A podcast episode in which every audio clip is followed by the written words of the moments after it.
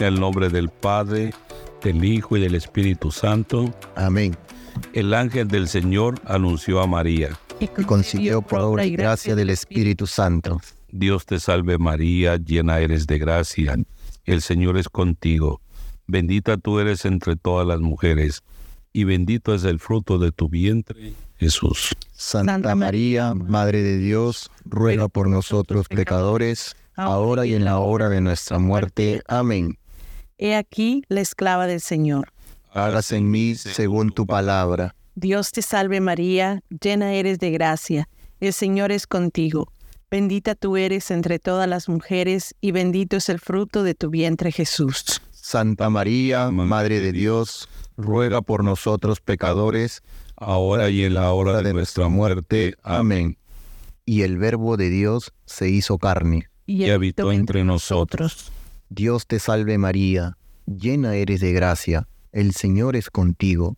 Bendita tú eres entre todas las mujeres, y bendito es el fruto de tu vientre Jesús. Santa María, Madre de Dios, ruega por nosotros pecadores, ahora y en la hora de nuestra muerte. Amén. Ruega por nosotros, Santa Madre de Dios, para que seamos dignos de merecer las promesas de nuestro Señor Jesucristo. Amén. Oremos.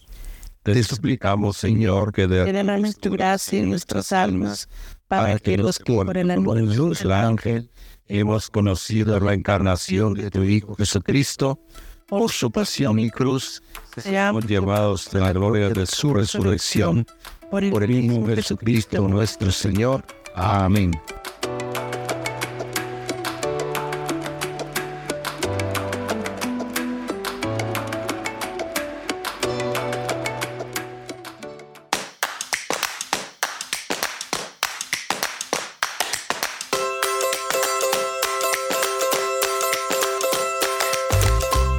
Bienvenidos todos a Arrepentidos, Conversos, Testigos, un programa católico sobre Pedros, Berejizos, Flananios, Mansuetos y otros pecadores empedernidos. Bienvenidos todos. Feliz y bendecido lunes para cada uno de ustedes. Bienvenido, Rufo. Buenas tardes, ¿cómo están mis hermanos? Aquí contento de verlo después de varios lunes. Aquí estamos. ¿Y qué dice María Guadalupe? Pues muy contenta de estar aquí nuevamente, saludándolos a todos y empezando una nueva semana. Y mi tocayo Florenciano, ¿cómo están? Muy bien, muy bien, eh, esperando escucharlos a ustedes. Pero si vienen con mucha energía.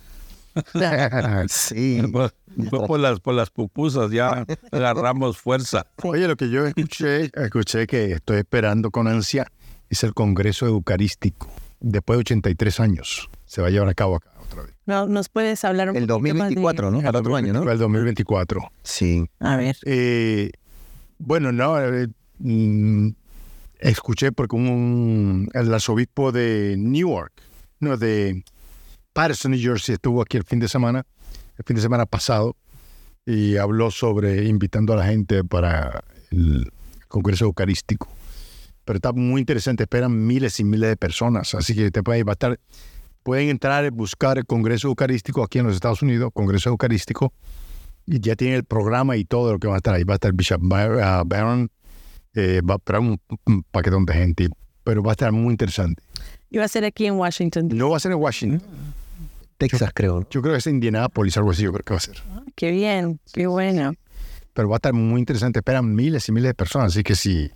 Bueno, sí, vamos Hay que registrarse con tiempo. Sí. sí si vamos como equipo, podemos grabar desde allá. Y, claro, sería bonito ¿verdad? buscar gente para entrevistar también. Eso sería muy, muy bueno. Sí, así es de que eh, si ustedes tienen los datos exactos, hermanos, si eh, les gustaría eh, compartir con nosotros, déjenos saber, así con tiempo podemos planificar algo muy, muy bonito. Bueno, para todos. Sí, buena idea. ¿Verdad? Sí, sí, sí, sí. Bueno, y aquí un servidor Florenciano II. Ah, muchas gracias por acompañarnos en esta hora un lunes muy bueno. María Guadalupe, te invito a ver a qué santos celebramos, honramos el día de hoy.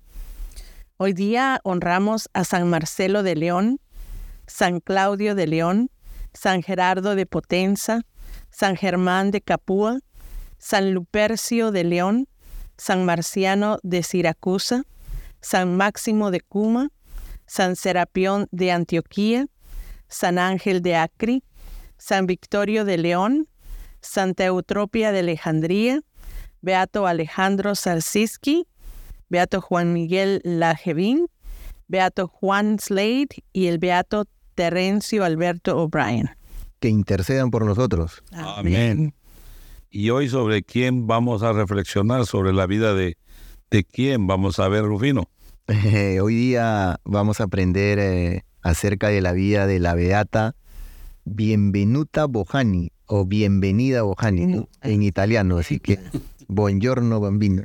Hay, hay muchos santos, hay muchos santos con el nombre de bienvenido, ustedes no me lo creen. Pues saludos especiales a todos nuestros queridos oyentes de Radio Querigma y todas las emisoras católicas del universo universal, dicen los muchachos de aquí. Hoy en especial a Gloria Rosales de Toluca, a María Ligia Valencia de Santiago de Cali, a Vicky Madrigal de Cuernavaca, a Bienvenido Martínez de Washington, D.C. y a Víctor Salazar de Mérida, de Mérida en Yucatán. Muchos abrazos y bendiciones y todos los que nos siguen en las redes sociales, besos y abrazos. Gracias por dejarnos disfrutar de su compañía, aunque no les veamos. Gracias y bendiciones para todos. Y a todos los bienvenidos, ¿no? Sí. Bienvenidos. Bienvenidos, bienvenidas. Aunque le duela.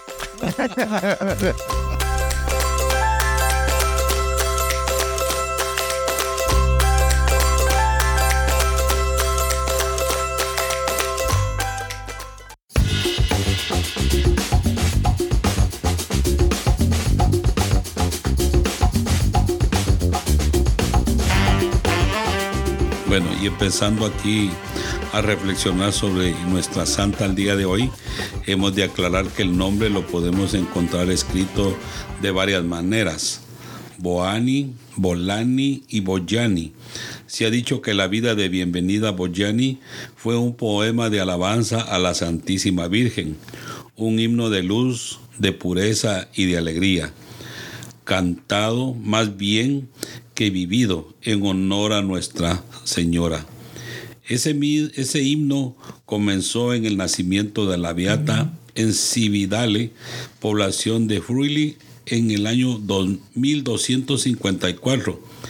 Ella tenía seis hermanas mayores que ella y naturalmente el padre de bienvenida quería que el séptimo de sus vástagos fuese hombre y se cuenta que al saber que también había sido mujer, exclamó resignado, perfectamente que sea bienvenida. Por ello se le dio ese nombre a la niña, etimológicamente significa acogedora. Otros dicen que fue la madre la que dijo que fuese bienvenida. Yo estoy segura que fue la mamá. y, qué, y qué lindo nombre. Y para mí, como una persona de Centroamérica, yo nunca había escuchado este nombre. Y cuando por primera vez eh, conocí a una persona que se llamaba Bienvenido, eh, pensé que estaban bromeando y que le repetían bienvenido a la reunión en donde estábamos todos y que, y que era solamente cuestión de broma que todo el mundo le decía bienvenido. ¿Por qué le dicen otra vez que está bienvenido y bienvenido? Sin saber que era su nombre. Y luego, ¿verdad? Con los años y al conocer otras culturas, eh, eh, caer en cuenta que es un nombre que me parece pero hermosísimo, eh, de algunos lugares particulares, ¿verdad? Y especialmente en la República Dominicana. Creo que también en, en Venezuela he oído que también hay bastantes En bienvenidos. Perú también hay ah, bastantes ¿verdad? bienvenidos. Bueno, en. España Sí. también yo he escuchado Ah. que hay. Así es de que sí. es, ah, es algo precioso y qué lindo que nuestra Beata eh, empecemos a conocer de ella con esto tan dulce eh, como es el que cuál era el sentimiento de sus padres cuando, cuando ella nace. Realmente desde el primer momento que ella se siente bienvenida y luego tiene ese nombre por toda su vida. Así es. Sí, y, es- y nace en, al, al norte de Italia, sobre el lado derecho, pegado. Así que es también algo que. Una, ciudad muy humilde, muy, muy eh, de, pueblo, como se dice, no nace en la ciudad.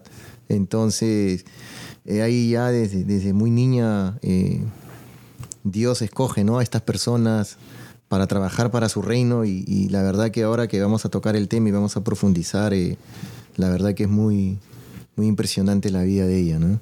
Sí, a mí me gustó mucho saber un poco más de su familia y de sus papás. Eh, cuando hemos revisado la vida de otras beatas y de otras santas, incluso de algunos varones, cuando en su niñez o en su juventud manifiestan a la familia su vocación o su llamado al servicio, hay muchas familias que tienen un problema bien grande con esto y especialmente en las familias un poco más pudientes. y en, en, este caso, en donde no se sabe a ciencia cierta qué tanto dinero tenían, pero eh, por los datos que nos dan, no era una familia humilde, humilde, eh, pero no tuvieron ningún problema cuando, cuando la Beata les dice que ella no se quiere casar, y especialmente porque solo tenían hijas mujeres. Entonces, el casarlas bien en aquel tiempo era algo muy importante y como un deber de padres. Y cuando ella les dice que no, que ella eh, se va a quedar al servicio y a la devoción de, la Virgen y de Dios, no le ponen ningún pero. Y creo que habla mucho de ellos, de su fe eh, también de su posición social eh, y también el tipo de familia que eran, en donde había mucho respeto eh, para la decisión de, de, sus hijas y qué era lo que querían hacer con su vida. Eso me pareció algo que tiene que haberla marcado a ella grandemente y que explica muchas cosas después de su devoción y de su fe. Como podemos ver, a diferencia de otra beata Magdalena, Bienvenida no tomó parte en la vida pública de su ciudad natal, sino que se dedicó a cultivar más bien el aspecto contemplativo que el activo del espíritu dominicano. Movida de un gran deseo de hacer penitencia, se imponía las más grandes austeridades. En ocasiones se disciplinaba tres veces cada noche. Cuando tenía apenas 12 años, se ató alrededor de la cintura la cuerda de Santo Tomás tan estrechamente que se le encajó en la carne. El sufrimiento que ello le provocaría se hizo intolerable. Parecía que no había manera de evitar una operación quirúrgica. Imagínense qué, qué dolor, qué sacrificio más grande para esta joven. Tallarse tanto el, el cinturón este que se le incrustó en la piel. Sí, eso me hace recordar muchos santos que hay veces eh, sufrían por el desprecio o públicamente, a veces hasta los han maltratado físicamente, pero tal vez ella por ser mujer y como lo describió hace un momento este, María Guadalupe, ella quiso eh, acompañar a nuestro Señor Jesucristo con sus dolores, porque muchos de los santos ofrecen esos sacrificios para tratar de asemejar en algo el dolor que nuestro Señor Jesucristo sufrió en, ese día de la pasión, ¿verdad? Y ellos quieren ofrecer ese dolor también físico, personal, para, para poder en algo agradar a los ojos de Dios. ¿No? Y ella siendo de una familia tan piadosa, porque también aquí nos dicen ¿no? que la familia eh, en la que todos eran piadosos como ella, aprobaban ah, sus prácticas de devoción. O sea, yo me imagino que la familia era muy creyente. Hablaban mucho de Dios, ah, no había televisor, no había de internet, no había teléfonos, o sea, todas las conversaciones eran sentados en la mesa, dando gracias a Dios por los alimentos, y me transporto a esa época, ¿no? Esas sillas gruesas de madera, las mesas, o tal vez un simple tablón, pero que era el compartir en familia, que hoy en día poco se, hace. Entonces me transporto ahí y digo, wow, claro, la familia estaba unida porque lo mucho, lo poco que tengan, el centro era juntarse en familia y compartir los alimentos, dar gracias. Entonces, todas esas gotitas de, fe que uno hace, eh, hace pues que, que uno crezca el amor hacia Dios, ¿no? Y como lo dijo María Guadalupe también, la madre Estoy seguro que también fue la que dio el nombre y la que un poco, y, fue la gran, eh, como se dice, teacher o profesora que enseñarle esa fe a nuestro Señor, ¿no?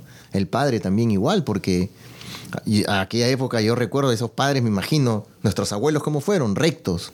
Hagan esto y sin, hay que hacerse así porque así se hace y, eran muy creyentes, a pesar de que pocos leían, hablo en primera persona, mi abuelo casi nunca leyó la Biblia, estoy seguro, porque me lo hubiera dicho, pero me hablaba mucho de Dios, yo creo que así era antes, que la fe era esa tradición, ¿no? De, hablar, ¿no? Y que eh, eh, es ahí donde nuestra santa, nuestra beata bienvenida, pues toma conciencia y a tan corta edad, pues se da cuenta de todo ese amor que uno le puede ofrecer a Dios. ¿Verdad? Me gustó mucho eso de, de esta familia que, estaba usted mencionando, porque todos estos valores se han perdido hoy en día. El mundo va, cada día va más perdido. Yo me recuerdo que en mi familia nos sentábamos todos a la hora del desayuno, del almuerzo y de la cena, y, todo el mundo ahí hablando cosas de la vida cotidiana o también hablando de Dios. Tenía yo un mi tío que, que ha ido al seminario a estudiar y por motivos económicos ya no pudo seguir, pero él vivía con nosotros en la familia. Y, y él, la oración de los alimentos, a rezar el rosario todas las noches, no podíamos faltar y, y nos jalaban el aire diciendo íbamos a rezar, pues. Claro. Pero hoy en día da mucha tristeza ver las familias que por allá se sientan a ver televisión, están comiendo, metiendo los dedos en los platos, haciendo la regazón de comida. Ya no hay aquella, unión familiar. Eso da tristeza verlo hoy en día porque mi abuelo tenía una palabra que decía que entre más sabio uno se imagina, bueno, él se refería a los países de tanta inteligencia que tienen que se vuelven tontos y, crean unas, unas leyes que, que todo lo hacen al revés, ¿verdad? Da no sé qué y, todas estas cosas. Y me viene a la memoria pues eh, lo que el empuje que tenía la familia para con ella. Como decías, estaba todos unidos, no había en qué otra diversión nada más que convivir con ellos mismos. Y sabían el sufrimiento de su hija, pero encima de eso lo, lo aprobaban. Y esas son las bendiciones que cuando alguien dice que va a servir a Dios, una monja, un sacerdote, por haber dado ese hijo al servicio de Dios, la familia misma recibe muchas bendiciones de parte de Dios. Amén. A mí me gustó mucho el saber el balance que, que, había, porque siendo ella una niña de 12 años, aún con el deseo tan ferviente de, sacrificarse, era una niña. Y como bien lo comentábamos aquí, ¿no? El hecho de que venía de una familia tan piadosa, eh, el, sacrificio ah, corporal obviamente no era nada malo ni nada desconocido de su familia, pero se hizo tan, ah, pues yo creo que... Eh, tan exageradamente que, se le incrusta, se le incrusta una cuerda dentro de la misma piel. Y se sabe que lo, lo que la única manera de que se lo iban a poder sacar era de una manera quirúrgica, que eso también en aquellos años ah, tiene que haber traído muchísimo, muchísimas dudas de peligro, de infección, de sufrimiento corporal también, porque no había anestesia, no le iban a llevar a un hospital, no iba, o sea, no iba a haber nada de eso, iba a ser de una manera muy cruda como se lo iban a sacar. Y el balance que yo vi es el hecho de que ella ya tenía un confesor. Lo que quiere decir de que ah, en esa familia había la presencia también de religiosos, a alguien que la familia le confiaban y que también seguían. Y entonces ah, me encantó esto de que milagrosamente eh, el cordón cae por la misericordia y el amor de Dios también hacia ella y que cuando ella se lo cuenta a su confesor, entonces él le da ya como unas guías mm, un poco más...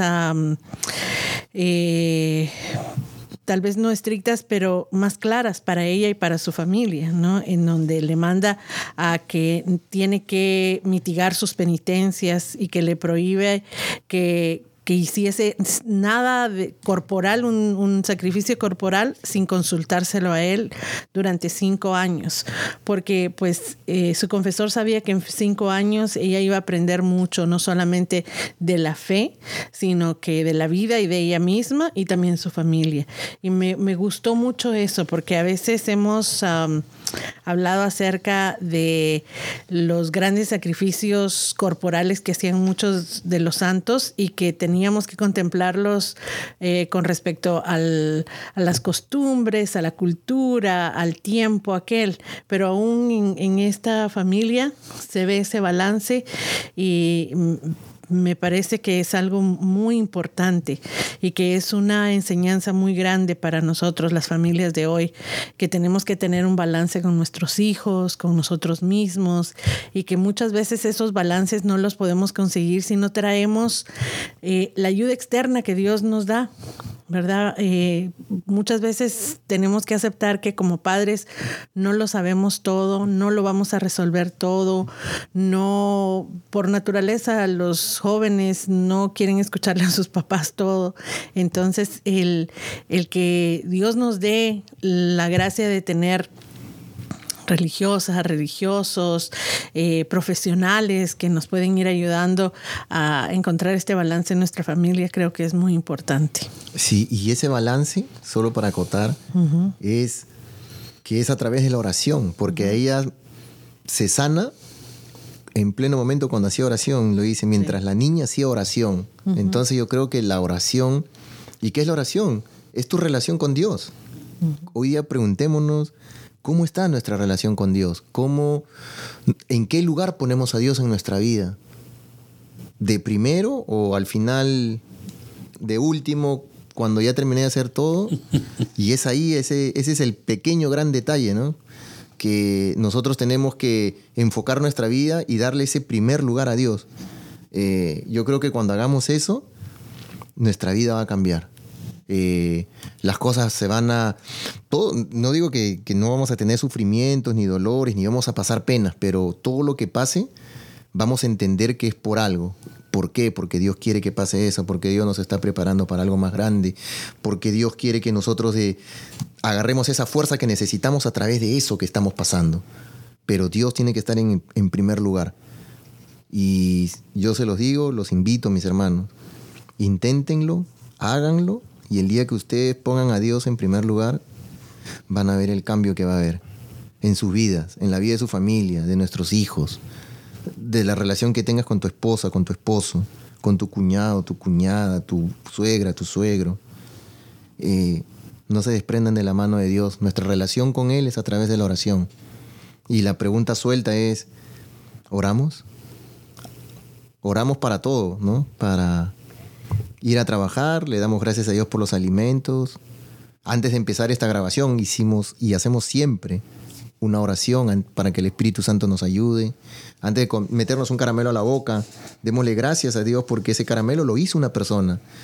Tanto el dulce como envolverlo. O sea, detrás de eso hay personas. Tomar una simple botella de agua, lo, lo hizo una persona. Entonces, darle gracias a Dios porque Dios quiere que comamos ese caramelo, porque tomemos esa agua. Pero hay veces esas cosas tan simples, como la vemos así, tan de simple, pero el día que no tengamos agua vamos a valorar el agua. Con todas estas guerras que están pasando, imagínense cuánta gente no tiene agua. No tienen ese caramelito que ahora lo tenemos. Ah, es, tremendo. Entonces, yo creo que eh, es la, la vida de la beata bienvenida para mí, eh, con todos estos y pocos detalles que hay, pero uno puede imaginarse, ¿no? Transportarse aquellos años y, ver que verdaderamente esa fe que tenía inquebrantable, ¿no? Eh, hacia Dios, ¿no? Y a través de la Virgen María, porque ella también oraba mucho a la Virgen. Sí, imagínense que aquí dice que Esta muchacha pasó, dice, cinco años, sufrió de varias enfermedades y de suerte que apenas podía salir de su recámara y ahí vino el enemigo a hacer, se aprovechó de ese periodo para tentarla violentamente con la desesperación y otras cosas. Pero el peor sufrimiento de bienvenida era no poder asistir a misa y a las completas, durante las cuales se cantaba la Salve Regina. Excepto cuando la llevaban en vilo a la iglesia, Dios le devolvió la salud mediante un milagro público el día de la fiesta de la Anunciación. Otros dicen que en la víspera de la fiesta de Santo Domingo, en la Basílica Homónima de Bolonia, cerca de la tumba del santo del propio Santo Domingo de Guzmán. Era acompañado por San Pedro. Se apareció a Bolani y esta quedó curada. La mujer vio el rostro del santo, de Santo Tomás en lugar del rostro de Pior cuando empezaron las completas. El santo entonces se dirigió a su tumba y desapareció al tiempo que la Virgen María descendía de un altar lateral con el niño Jesús en brazos y bendecía a todos los sacerdotes presentes. Imagínense que cómo Dios se hace presente en la vida de, de todos los que, porque me imagino que cuando uno es tentado por el demonio es un sufrimiento muy grande, pues le pasa a uno de todo. Yo, he visto personas que yo conviví con una familia los otros días y ellos era fiesta, era de esto, era del otro. Y, yo siempre los invitaba a ir a la iglesia y, no, aquí rezamos en la casa, aquí pedimos por Dios. Y primero se murió la, mamá de ellos hace como unos tres años. Luego el hermano resultó con una enfermedad muy tremenda y él se fue para su país de vuelta porque se sentía mejor allá, dijo, y como a los dos meses de haber llegado falleció.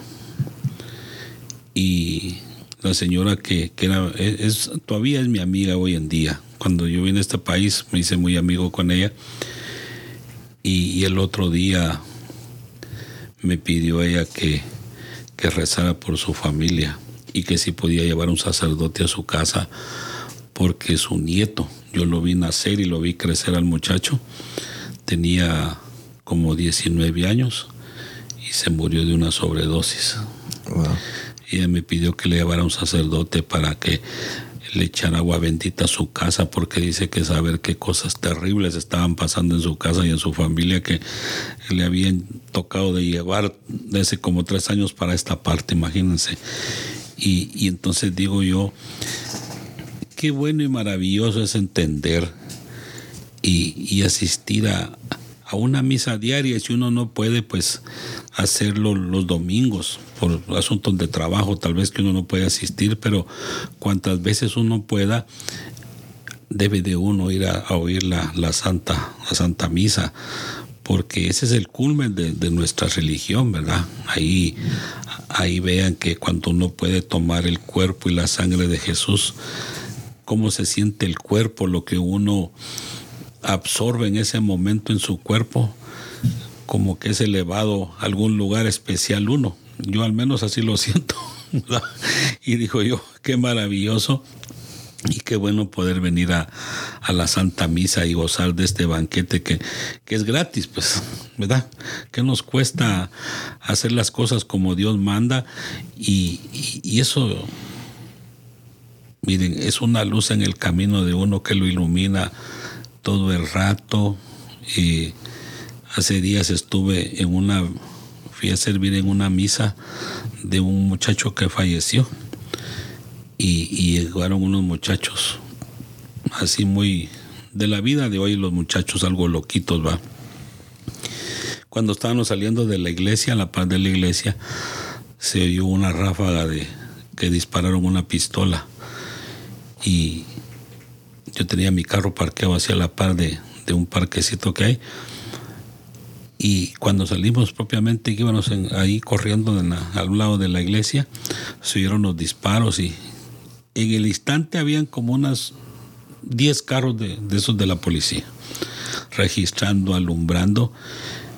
Y, y, digo yo, hoy en día digo yo, bueno, no debo de tener miedo porque el Señor está conmigo, Y gracias a Dios llegué, arranqué el carro, me fui para mi casa y, como que yo pasé en medio de todos los policías y, y como que sin nada. Miren, que una bendición de Dios. Y entonces Dios está con uno siempre, Dios lo protege a uno, Dios lo cuida a uno y, y uno debe darle gracias a Él. Y yo creo que una manera más fácil de darle gracias a Él es cumpliendo con su palabra y poniéndolo, a, como decía aquí Rufo, poniéndolo a Él en primer lugar, no poniéndolo al último ni en medio, sino que poniéndolo siempre de primer lugar. E-, esta beata también a mí, rapidito, eh, eh, se le presentó estos dos eh, a, Santo Domingo de Guzmán y San Pedro. Y me hizo acordar que hace unas semanas atrás una hermana en la iglesia dio un testimonio también de que ella tenía una cirugía y de repente eh, le habían dicho que tenía cáncer y le estaban haciendo estudios y todo, pero ella tenía mucha fe y le decía a Dios que no, que ella no tenía cáncer, que ella creía en Él entonces le volvieron a hacer análisis y le dijeron, no, tenemos que hacer otro y otro. Hicieron como cuatro o cinco. Y ya en el último, ella le pedía a Dios y le decía, no, yo en el nombre de Jesucristo declaro que yo estoy sana, que no tengo cáncer. Y cuando ya estaba camino al, al, hospital, le, llega eh, dos correos del, del hospital dejándole saber que los resultados y que ella tenía cáncer. Y entonces agarra y ella seguía manejando y claro, uno, un ser humano lee eso y dice, bueno, ya acepto, ¿no? Pero ella su fe era tan grande que decía que no, que ella no tenía cáncer y seguía declarando que ella no tenía cáncer. Previo a esto, dos días antes ella había soñado, dice, con Abraham. Entonces, que lo había visto en, una, en su sueño, lo había visto Abraham y que ella le decía, ¿no? Que le decía que, crea, que tenga fe. Y entonces ella decía, no entendí por qué yo había soñado con Abraham. Contó que después llegó al hospital y le dijeron que efectivamente el, correo electrónico que le habían mandado había sido por error y que ella estaba sana, que no tenía cáncer, que no tenía nada. Se fue a dar gracias a Dios, al Santísimo, a dar gracias. Y ella decía, no entiendo. Yo le digo, Dios sí se entiende. Yo, yo creo que le puedo dar la respuesta. La Iglesia Católica, ¿cómo llama a Abraham? El padre de la fe. El padre de la fe, efectivamente. Y eso fue lo que yo le dije a esta hermana. Así que le digo, esa es la fe que todos necesitamos y qué gran testimonio que nos da esta hermana. Y ahora leyendo yo con la vida de la Beata y veo eso, digo, wow, claro, tremendo, tremendo, ¿me entiendes? O sea, si uno tiene esa fe como el grano de mostaza y que si se hubiera dejado llevar, bueno, ya leí esto, estoy no, si uno lo declara con esa fe, con esa convicción, vamos a ser sanados. Ya lo dijo nuestro Señor Jesucristo, ¿no? Si tuviéramos la fe de una, de una mostaza, podemos decir a esa montaña, muévete y plántate en el mar, y lo vamos a hacer. y ese es el tipo de fe que necesitamos ahora en, este mundo que está eh, patas arriba, en donde estamos viendo... Eh, tantísimas cosas que están sucediendo al mismo tiempo.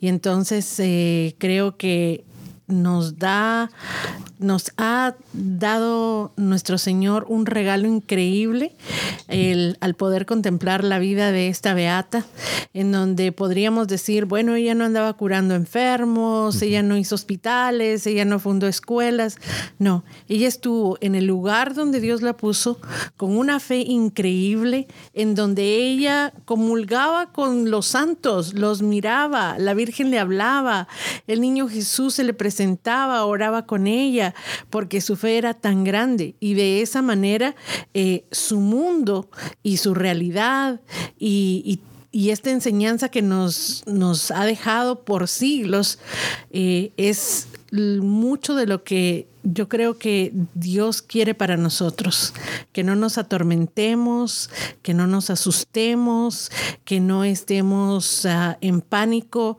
cuando estamos oyendo catástrofes a cada momento. Si nos concentramos y tenemos fe en Dios, si Él está como la primera y, nuestro todo, eh, pues vamos a tener esto, una vida de gracia, una vida en donde los frutos del Espíritu Santo nos van a ayudar para, para poder afrontar todo esto que, estamos viviendo hoy. Y así es de que yo le doy muchísimas gracias a Dios y a la Virgen María por habernos traído a, esta beata. Bienvenida, realmente, bienvenida aquí a la lista de, nuestro programa. Y, especialmente porque yo creo que ha sido un gran regalo de que una joven nos esté enseñando eh, eh, que en las... Ah, en en, una vida donde puede haber eh, o podría haber muchísima confusión como ahora, nos dice, ¿no? Centrémonos, la oración, el sacrificio, lo importante, y, y agarrados de la mano de Dios y de la Virgen, vamos a salir adelante. Bueno, y dice también aquí que esta nuestra santa del día de hoy, Bolani, dice que experimentó a lo largo de su vida visiones angelicales y demoníacas. Estas últimas desaparecían en cuanto pronunciaba el nombre de la Virgen. Dios premió con numerosas gracias, visiones y éxtasis la paciencia con la que la joven había soportado la enfermedad y las tentaciones. Se cuenta que siendo todavía joven, bienvenida fue un día a la iglesia aquí le quiero ceder la palabra aquí para que termine de leer este párrafo. Sí. Cuando vaya a la iglesia. A, a, la iglesia y poco después de la muerte de su madre, allí encontró a un niño a quien le dijo, ¿tú tienes mamá? El niño respondió que sí. Yo ya, yo ya no tengo, replicó bienvenida. Pero, ¿cómo tú sí tienes? Pero como tú sí tienes, tal vez te ha enseñado a decir el Ave María. El niño respondió, yo la sé de memoria. ¿Y tú? Yo también la sé, contestó la joven. Y entonces le dice el niño, dímela. Le rogó el niño. Bienvenida empezó a recitar el Ave María en latín.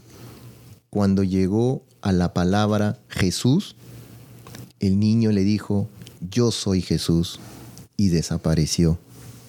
Aunque la alegría y la confianza fueron las virtudes características de bienvenida, el demonio no dejó de tratar de inducirla a la desesperación y a la infidelidad en su lecho de muerte. Se le apareció la Virgen varias veces, las hermanas de la orden y la gente del pueblo se quedaban encantadas al verla siempre feliz y sonriente. Era la admiración de todos y murió bien joven, dice que murió a los 38 años y la sepultaron en la misma iglesia de los dominicos. La beata triunfó de estas tentaciones y murió apaciblemente el 30 de octubre de 1292 y se ha perdido el sitio en la que fue sepultada en Cividale. Así es de que estamos eh, teniendo este regalo tan grande de la vida de la Beata Bienvenida.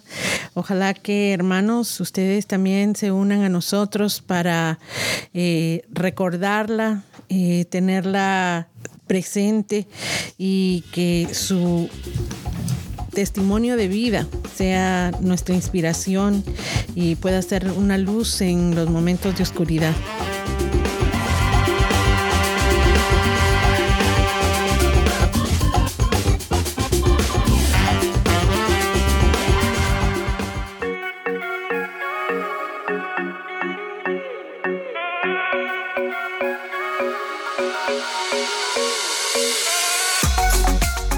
De la carta a los romanos. Hermanos, no estamos sujetos a la orden egoísta del hombre para hacer de ese desorden nuestra regla de conducta. Pues si ustedes viven de ese modo, ciertamente serán destruidos. Por el contrario, si con la ayuda del Espíritu destruyen sus malas acciones, entonces vivirán. Los que se dejan guiar por el Espíritu de Dios, esos son hijos de Dios.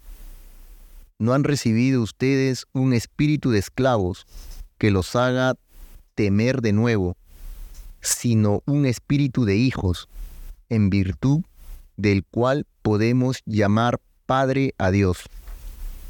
El mismo Espíritu Santo, a una con nuestro propio espíritu, da testimonio que somos hijos de Dios. Y si somos hijos, somos también herederos de Dios y coherederos con Cristo, puesto que sufrimos con Él para ser glorificados junto con Él. Bendito sea el Señor que nos salve. Bendito sea el Señor que nos salve. Cuando el Señor actúa, sus enemigos se dispersan y huyen ante su faz los que lo odian. Ante el Señor, su Dios. Gocen los justos y salten de alegría. Bendito sea el Señor que nos salve. Porque el Señor desde su templo santo a huérfanos y viudas da su auxilio. Él fue quien dio a los desválidos casa, libertad y riqueza a los cautivos. Bendito sea el Señor que nos salve. Bendito sea el Señor día tras día, que nos lleve en sus alas y nos salve. Nuestro Dios es un Dios de salvación, porque puede librarnos de la muerte. Bendito sea el Señor que nos salve. Lectura del Santo Evangelio según San Lucas. Un sábado estaba Jesús enseñando en una sinagoga. Había ahí una mujer que llevaba 18 años enferma por causa de un espíritu malo. Estaba encorvada y no podía enderezarse.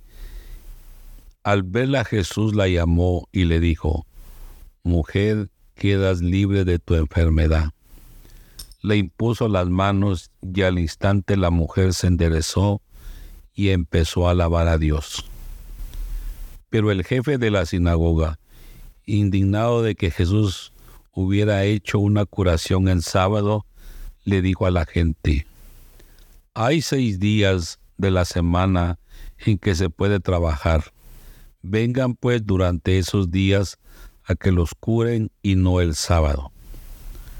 Entonces el Señor dijo, Hipócritas, ¿acaso no desata cada uno de ustedes su buey o su burro del pesebre para llevarlo a beber agua, aunque sea sábado? Y a esta hija de Abraham, a la que Satanás tuvo atada durante 18 años, ¿no era bueno desatarla de esa atadura en un día sábado?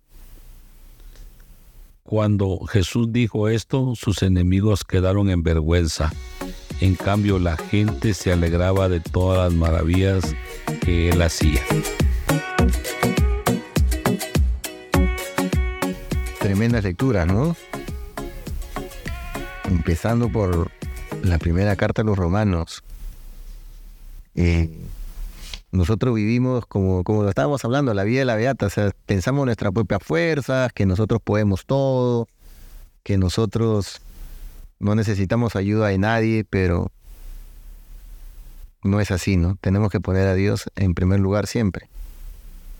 Sí, y a veces pensamos mucho que los problemas del mundo pueden ser solucionados con soluciones uh, de los hombres y creo y cada vez estoy más convencida que mucho de lo que pasa es ah, realmente una, una batalla, una lucha espiritual ya en este momento, porque estamos tan enfrentados en contra de el bien y el mal, la, la paz y la guerra, y son cosas que se dicen, que se pueden decir así muy fácil, pero lo que trae la guerra, el desorden, la violencia, uh, para, para los pueblos, para la gente. Son cosas terribles y cosas que, que marcan y que, y que se viven las consecuencias en el futuro por generaciones.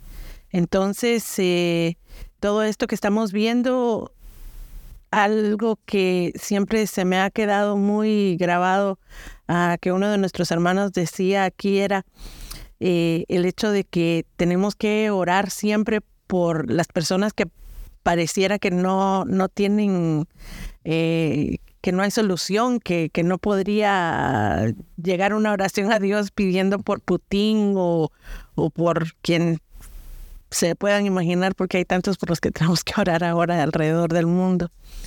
Pero nuestra beata el día de hoy nos enseña que no, que con la oración eh, eh, se vive milagrosamente. Eh, era increíble. Ella no contaba, ah, miren, vi a Santo Domingo y, Abraham, la gente con, con, su presencia, de la manera que ella vivía, lo que ella ah, transmitía, ¿verdad? Se daban cuenta de la vida santa que ella vivía y de las cosas eh, tan increíblemente sobrenaturales que pasaban a su alrededor. Entonces, eh, sí, la, la oración tenía un efecto increíblemente en su vida y en su realidad. Y a veces cuando estamos así desesperanzados, tenemos que acordarnos que no, que la oración, eh, como hijos de Dios que somos, como nos decía la carta a los romanos, eh, si nosotros somos hijos de Dios, nuestra oración, nuestra fe tiene poder y, si es sincera y viene del corazón y realmente viene con, con amor y con arrepentimiento, por supuesto que, que va a cambiar realidades y que va a cambiar nuestro entorno y que eventualmente puede cambiar nuestro mundo. Eh, es fácil desesperanzarse solo con prender el radio, la televisión y ver todo lo que pasa. Pero es mucho más fuerte la palabra de Dios. En mi corazón hoy día, eh, yo, lo siento realmente. Es, es más poderoso. Es realmente aquí donde encontramos la verdad, hermanos. Y en donde tenemos que encontrar la certeza de a lo que estamos llamados que, es vivir eh, eh, con la ayuda del Espíritu Santo junto a Él y, con Él. Y que aunque seamos débiles y caigamos, Él, Él está ahí para nosotros. Y Él, agarrados de la mano de Él, ahí nos, nos va a sacar. Así es. ¿Verdad? Sí, como, como esa mujer. Pues a mí me gusta mucho lo que estaba hablando aquí María Guadalupe. Y para reforzarlo de ella, quiero hacer una de lo del Santo Evangelio de hoy, que imagínense que mi pregunta es para todos, ¿cuánto estamos igual que esta mujer, jorobados, con nuestras penas en la espalda y no nos deshacemos de ella porque somos caprichosos, porque vemos lo del mundo, nos interesa más lo del mundo y no acercarnos a Dios. Hay una verdadera razón de que en este Santo Evangelio ponen a una mujer encorvada y si nos damos cuenta hoy en día, las pobres mujeres son madres, son esposas. ¿Y qué vida le damos los esposos a las mujeres? ¿Será que les damos una buena vida? ¿Será que las tratamos bien? ¿Será que colaboramos con ellas en todo el sentido de la palabra en el hogar? Porque no solo la mujer tiene que hacer todos los quehaceres, el hombre también tiene que poner de su parte para que esta pobre mujer se enderezca, para que esta mujer levante su cara, viva con alegría, nos reciba con alegría en los hogares y le dé amor a los hijos, al esposo y a todos los que la rodean. Entonces, Jesús nos da una muestra clara aquí que la mujer 18 años esclavizada por un demonio.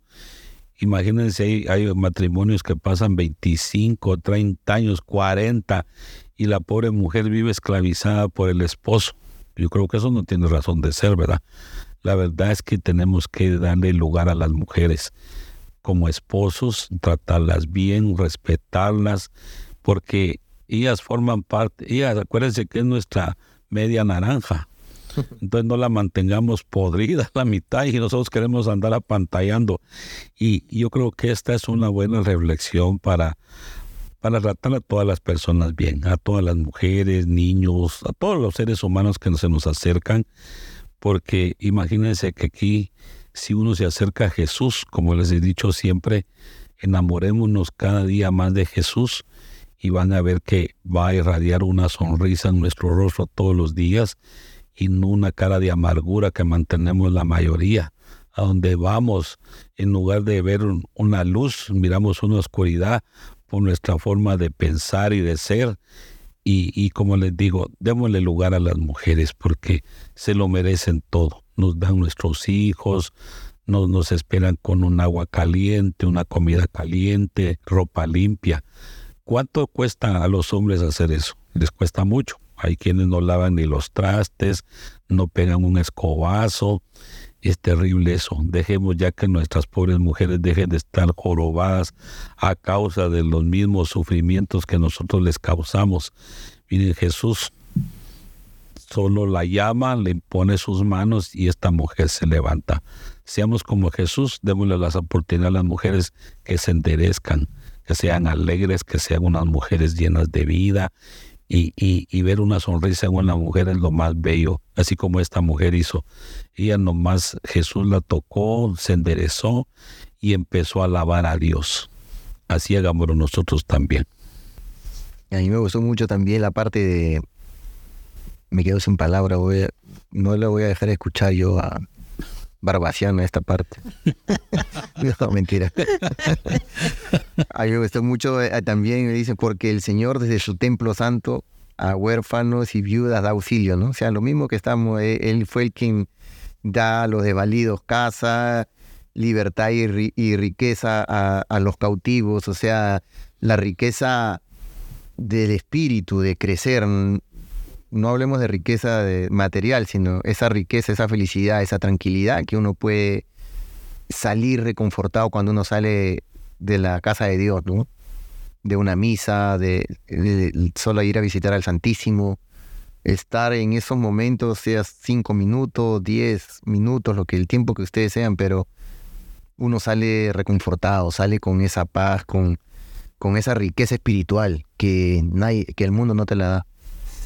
Así que, hermanos, los invitamos por favor a que eh, ustedes día a día eh, hagan lo que nos ha dicho aquí nuestro hermano Florenciano y también vayan al Santísimo a recargar baterías.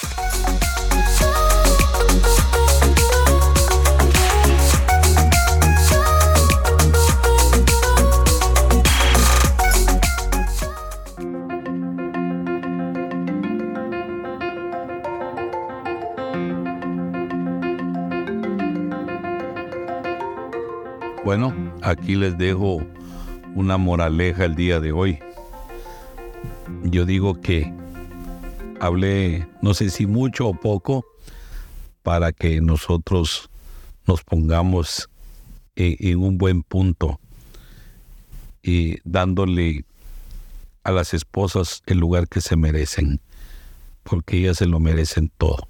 Ellas desde que dan el sí, creo que lo hacen de todo corazón, con su mente muy en alto y piensan ellas que nosotros somos el rey de ellas, ¿verdad? Sí, mi cielito lindo, no hay otro como, como tú. Entonces, no dejemos eso por un lado y, démosles esa oportunidad, que rehagan su vida y, y démosle nosotros todo el apoyo que se merecen para que tanto ellas cuando ellas se enderecen, nos vamos a enderezar nosotros y la joroba que llevamos de tantos pecados, ellas nos van a ayudar también para que nosotros caminemos derechos. Y, caminar derechos es caminar hacia Jesús. Muy bueno.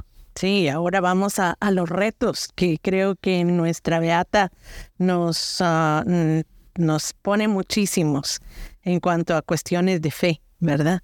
Eh, el, hecho de que uno de sus sufrimientos más grandes era no poder ir a misa y a los rezos ah, en la iglesia.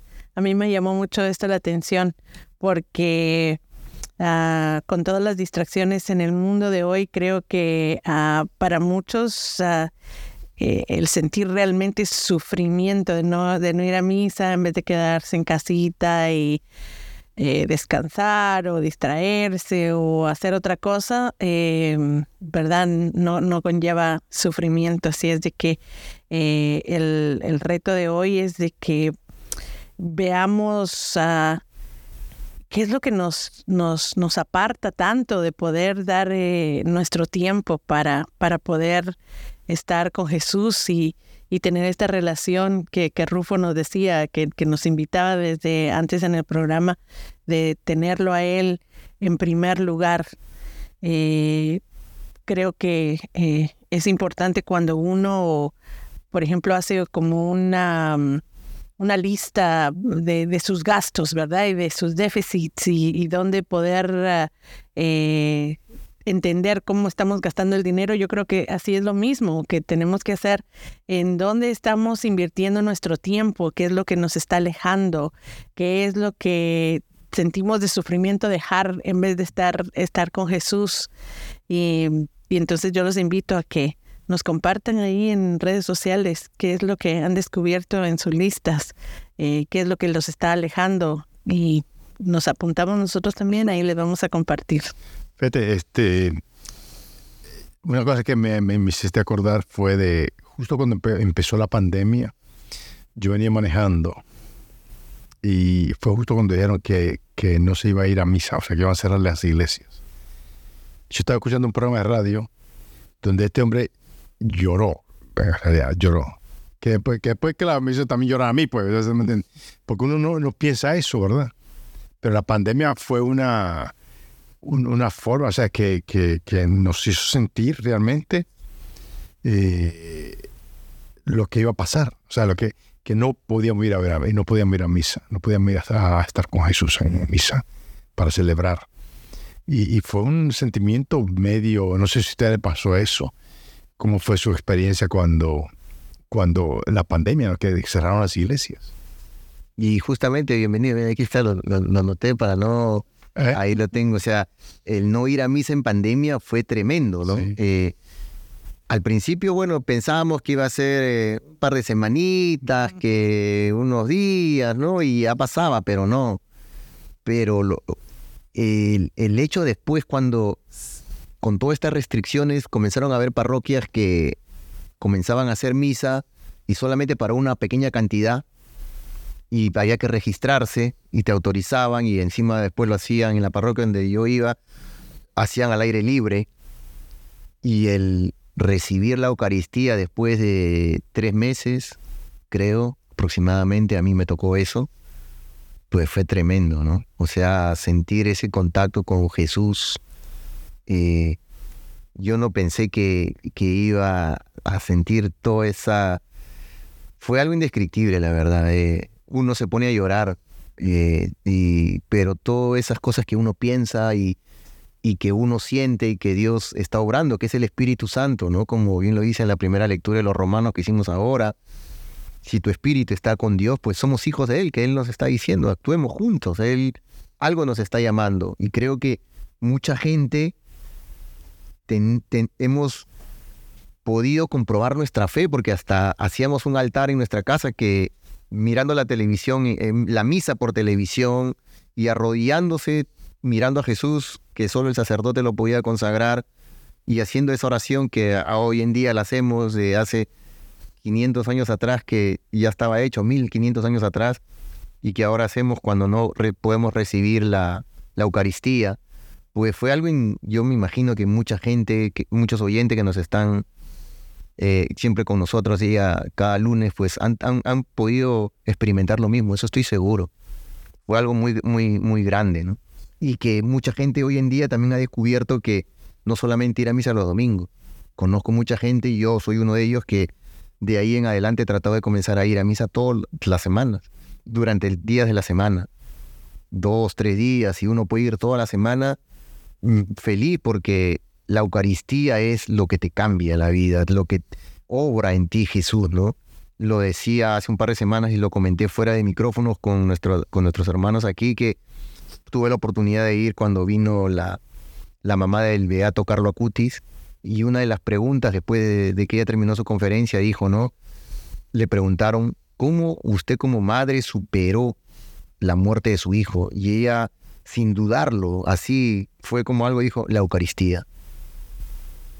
La Eucaristía es estar con Jesús, es el cuerpo y la sangre de Cristo en ese momento. Entonces, para mí me hizo acordar justo ahora que estamos hablando de todo esto de la misa, la pandemia, pues Jesús cambia.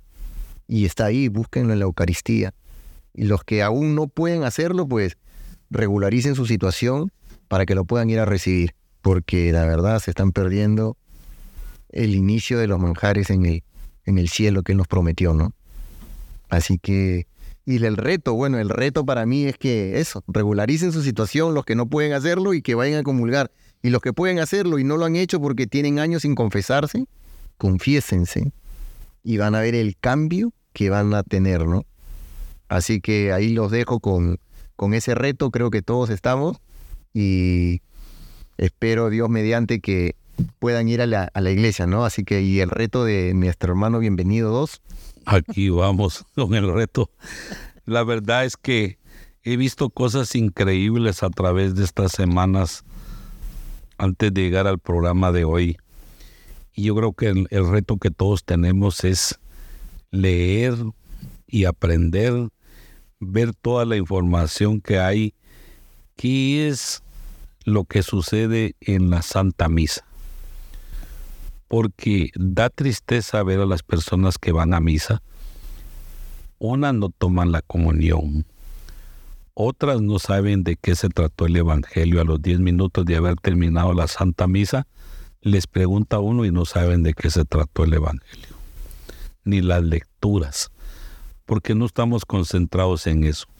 Es una buena manera para que todos eh, aprendamos y aquellas personas que no tienen la capacidad de poder leer o hacer cosas, que por favor nos instruyamos y evangelicemos a las personas, qué es la Santa Misa y lo que causa en nosotros poder asistir todos los días o cada domingo, pero hacerlo con verdadera devoción a nuestro Señor Jesús. Se va a sentir aquel amor, aquella paz y aquella cosa tan maravillosa que uno siente cuando entiende que es asistir a una Santa Misa. Amén.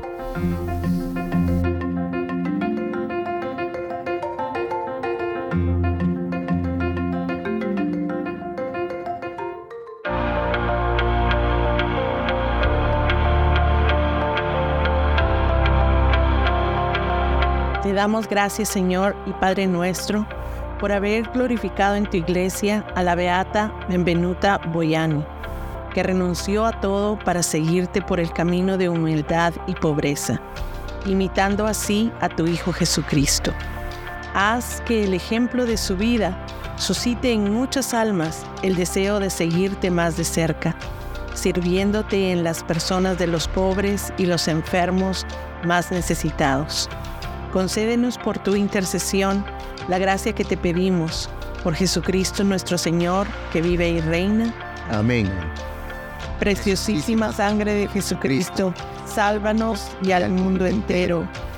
Padre eterno, yo te ofrezco la preciosísima sangre de tu divino Hijo Jesús en unión con las misas celebradas hoy día a través del mundo por todas las benditas ánimas del purgatorio. Amén.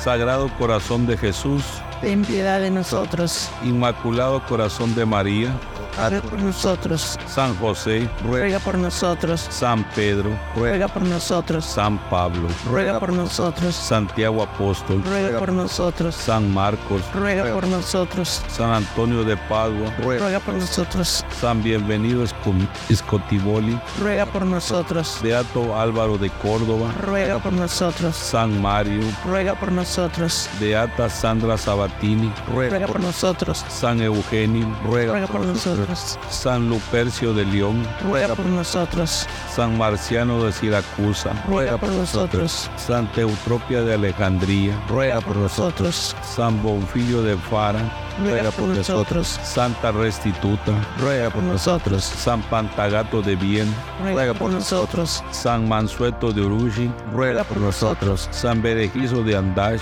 ruega por nosotros, Santa Rogata, ruega por nosotros, San Flaniano, ruega por nosotros, San Eustorgio, ruega por nosotros, San Rufo, ruega por nosotros, Beata María Guadalupe Ricard Olmos, ruega por nosotros, San Floresiano, ruega por nosotros, nosotros. San Barbaciano de Ravena, ruega por nosotros. San Elías, ruega Ruega por por nosotros. Santa Basilia, Ruega por nosotros. Santo Domingo French, Ruega por nosotros. Ángeles Custodios, Rogad por nosotros. Beata Bienvenida Bolani, Ruega por nosotros. en el nombre del Padre, del Hijo y del Espíritu Santo. Amén. Amén.